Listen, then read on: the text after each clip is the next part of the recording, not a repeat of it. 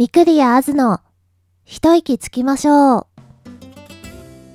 4月23日木曜日の夜10時となりました。息つく暇もない現代社会。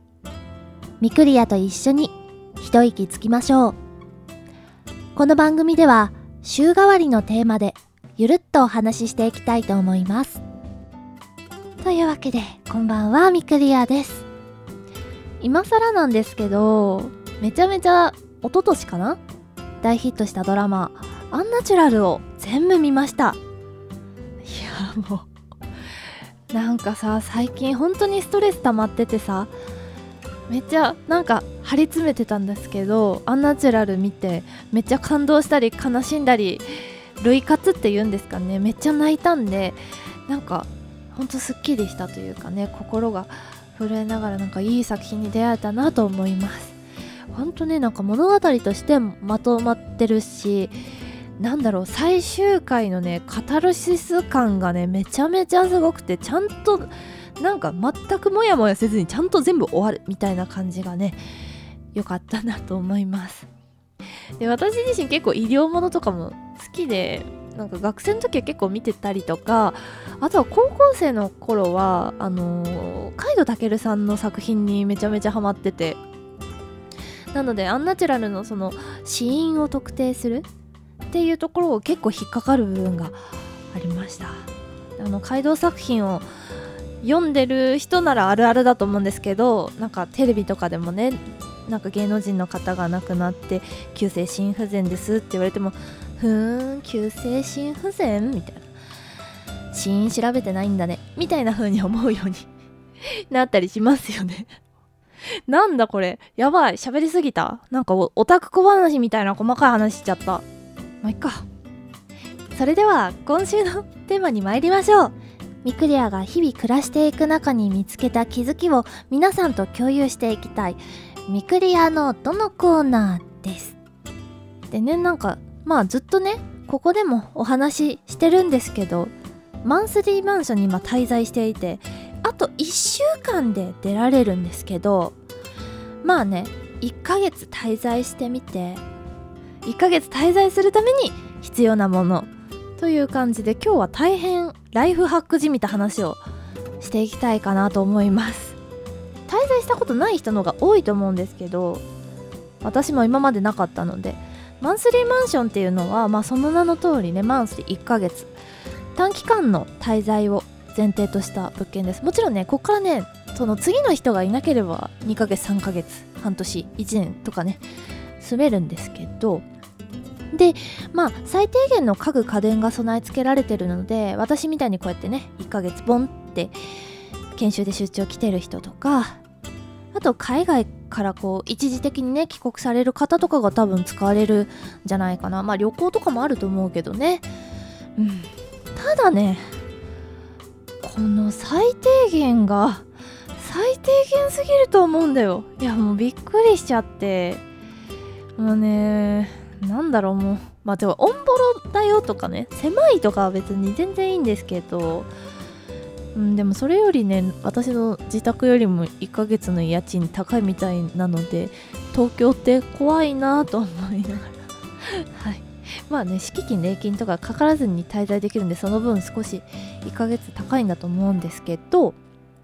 でねこの部屋にあるものをね一旦紹介しますね。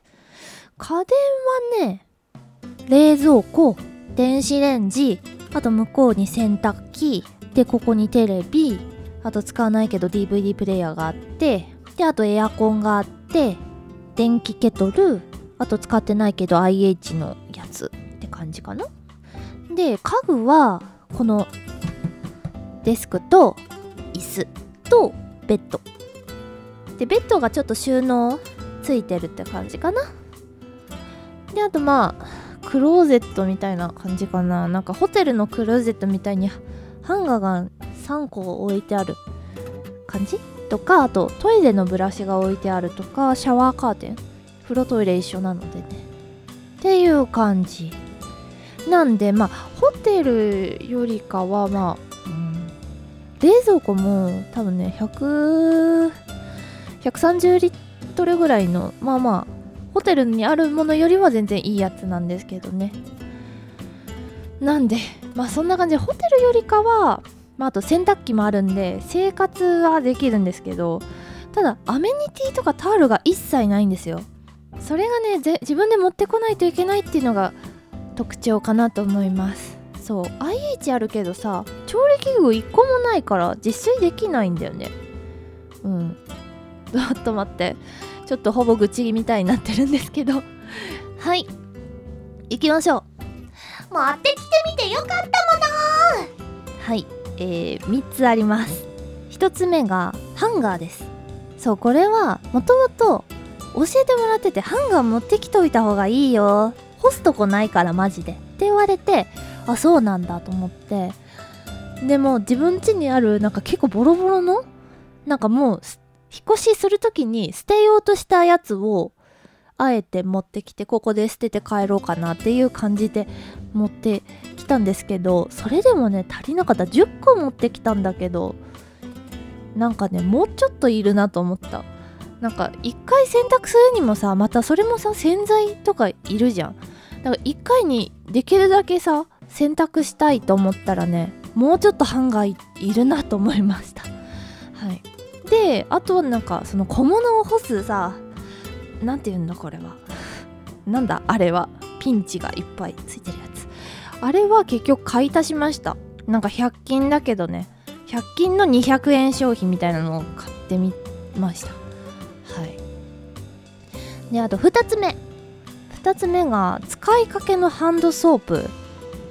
うん、まあ、1ヶ月しかさ滞在しないのであれば絶対余すと思ってでも多分持って帰るのとかまたかさばると思ってなんかね半分ぐらいのやつを持ってきてでね多分あと本当にあともう1週間ぐらいでなくなりそうな感じなのでめっちゃちょうど良かったです。